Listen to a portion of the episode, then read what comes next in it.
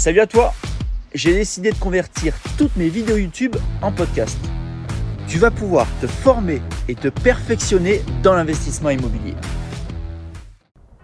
Salut, c'est Caroline.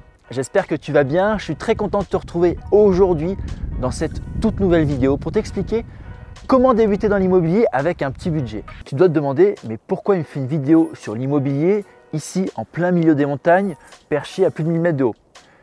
Reste connecté, je t'expliquerai ça à la fin. Donc moi j'ai commencé l'immobilier il y a 9 ans, donc j'ai fait beaucoup d'opérations, des opérations à plus du million d'euros comme des opérations avec un petit budget.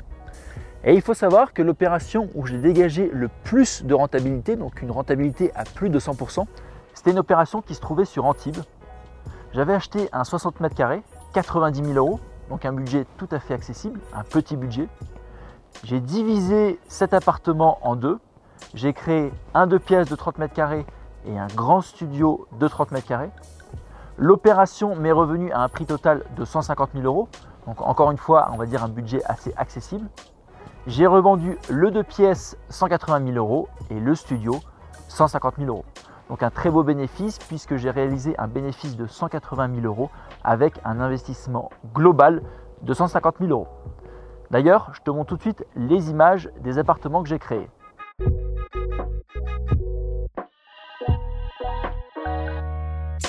Pour te lancer dans l'immobilier avec un petit budget, je dirais que tu as deux solutions. Première solution, si tu as un profil d'investisseur un petit peu plus agressif, si tu souhaites vraiment passer les étapes plus rapidement, commence par faire de l'achat-revente. Pourquoi? Prenons l'exemple, disons que tu as un budget de 80 000 euros. 80 000 euros, ça reste un petit budget, c'est un budget accessible. Si tu te lances dans un investissement locatif avec 80 000 euros, même si tu trouves une très belle rentabilité, prenons l'exemple d'avoir une rentabilité à 10%, donc ça te fait 8 000 euros par an.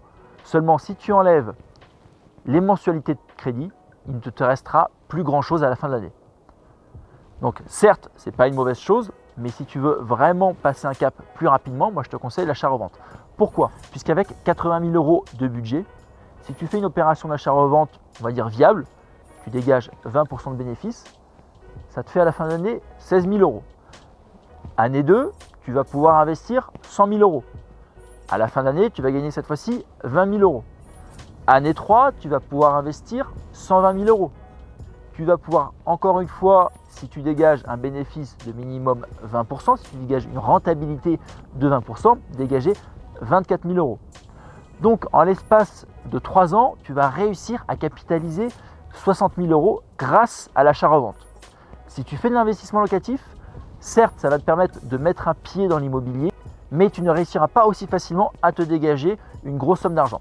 Alors après, ça n'empêche pas, si tu préfères commencer par l'investissement locatif, de te faire bah, une première année un petit immeuble de rapport ou un appartement, une deuxième année, tu refais euh, la même opération, troisième année, tu continues. Et puis par la suite, une fois que tu as plus d'expérience, une fois que tu as gagné la crédibilité de la banque, et eh bien cette fois-ci, pourquoi pas te lancer dans des opérations d'achat-revente.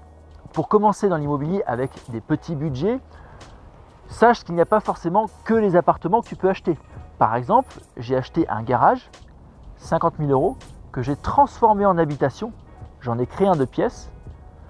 L'investissement total de ce projet m'est revenu à 100 000 euros et j'ai revendu cet appartement en deux pièces par la suite, 190 000 euros. Tiens d'ailleurs, je te montre encore une fois les images du garage avant et après. Je sais qu'il y a aussi beaucoup d'investisseurs qui achètent des parkings, que ce soit des parkings ouverts ou des parkings fermés, et qui font avec de la location ou même de la revente en dégageant bénéfice. Alors en toute sincérité, je n'ai jamais acheté de parking, et je ne vais pas t'en parler dans cette vidéo parce que je ne maîtrise pas du tout le sujet. Pourquoi on fait cette vidéo ici à la montagne? Eh bien parce qu'on se trouve dans la station d'Oron. Oron, une station ski qui est à 1h30 de Nice et c'est ici que j'ai réalisé mon plus petit investissement immobilier. Un studio de 17 mètres carrés que j'ai totalement rénové. Donc c'est un studio que j'ai acheté 40 000 euros L'investissement total m'est revenu avec les frais de notaire et les travaux à 60 000 euros. Ça fait trois ans que je l'ai. Durant ces trois années, je l'ai loué en courte durée. Il m'a rapporté 10 000 euros par an. Et je le revends, d'ailleurs je dois le signer cette semaine pour 75 000 euros. Donc un investissement qui au bout de 3 ans m'a rapporté 45 000 euros alors que le bien total m'est revenu à 60 000 euros. D'ailleurs, je t'emmène tout de suite faire une visite de ce studio. Salut à tous, aujourd'hui la visite de mon plus petit bien, donc un studio de 17 mètres carrés que j'utilisais pour faire de la location courte durée. Il va être vendu le mois prochain, donc je vous fais la visite aujourd'hui. Nous sommes dans la station de ski d'Oron. C'est une station qui est à 1h30 de Nice. Donc c'est un petit, studio que j'utilisais pour faire de la location courte durée. Fait 17 mètres carrés. On a ici une cuisine tout équipée, la pièce à vivre,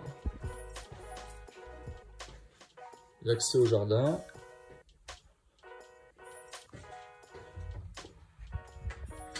la toute petite salle de bain, sèche-serviette, WC, la vasque, la douche. C'est un studio qui m'est revenu à 60 000 euros et qui m'a rapporté environ 18% de rentabilité brute. Donc tu vois, tu n'as pas forcément de commencer avec un énorme budget dans l'immobilier si tu veux déjà réaliser des belles opérations.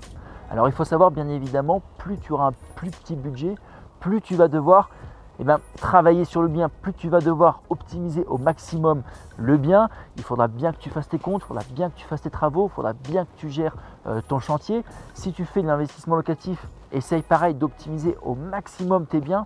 Même si c'est des immeubles de rapport, pense toujours comment faire pour gagner le maximum d'argent. Pense aussi à la colocation. Bref, vraiment à toi d'être créatif pour réussir à gagner le maximum d'argent sur ton investissement immobilier.